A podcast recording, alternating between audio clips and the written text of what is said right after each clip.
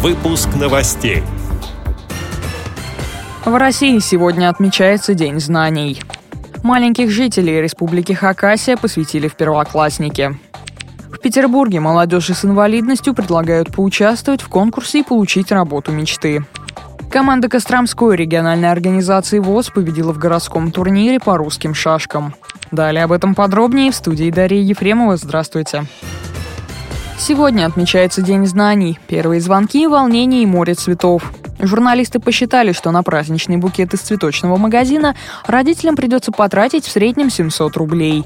В День знаний в стране распахнут свои двери для учеников 92 новые школы. С сегодняшнего дня в России также начинает действовать в ГОС инклюзивного образования в начальных классах для детей с инвалидностью. Охраняют общественный порядок и следят за безопасностью сегодня тысячи стражей порядка, спасателей и пожарных. Участие в праздничной линейке примет и президент Владимир Путин во время рабочей поездки на Дальний Восток. Не обойдется в этот день и без приятных сюрпризов. Так, в День знаний в Брянске для школьников и родителей подготовили культурно-образовательную программу. Гостей праздника ждут мастер-классы, викторины, конкурсы и концерты. В Мурманске на городском празднике учащихся угостят мороженым. Подготовился и Астраханский музей-заповедник, где будут организованы игровая программа и мастер-классы по декоративно-прикладному творчеству. Там же гостям откроют двери в королевство мыльных пузырей.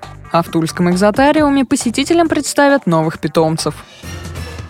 Праздник, посвященный Дню знаний, накануне нового учебного года прошел в Республике Хакасия в клубе инвалидов по зрению. Для ребят было организовано музыкальное игровое представление в стиле вестерн.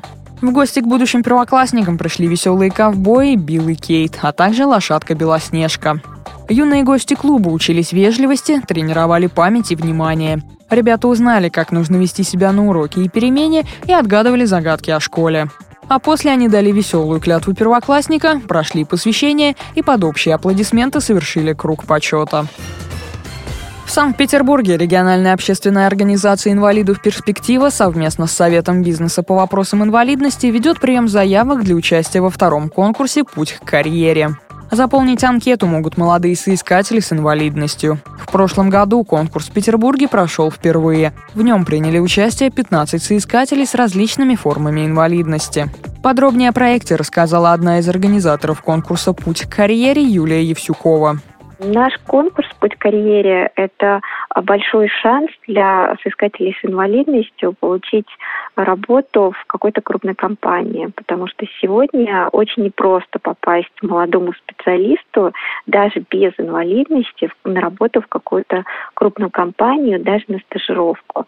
Мы подключаем бизнес для работы э, в разных направлениях. Мы обеспечиваем доступные условия для того, чтобы все соискатели могли посещать эти тренинги.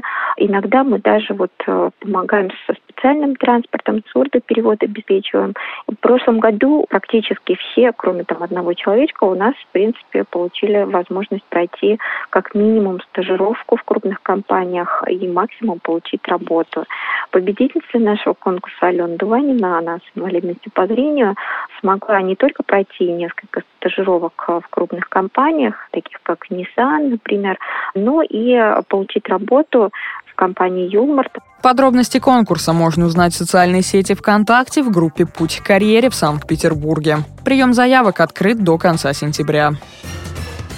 В библиотеке-центре культурно-просветительной и информационной работы инвалидов по зрению состоялась товарищеская встреча по русским шашкам между сборной города Костромы и сборной Костромской региональной организации ВОЗ. В соревнованиях участвовало 20 спортсменов, мастера и кандидаты в мастера спорта. Сильнее оказалась сборная Костромской региональной организации ВОЗ. Она получила в награду Кубок победителя и диплом от городской администрации.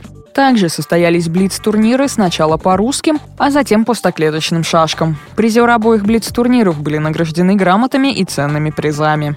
С этими и другими новостями вы можете познакомиться на сайте Радио ВОЗ. Мы будем рады рассказать о событиях в вашем регионе. Пишите нам по адресу новости собака ру. Всего доброго и до встречи.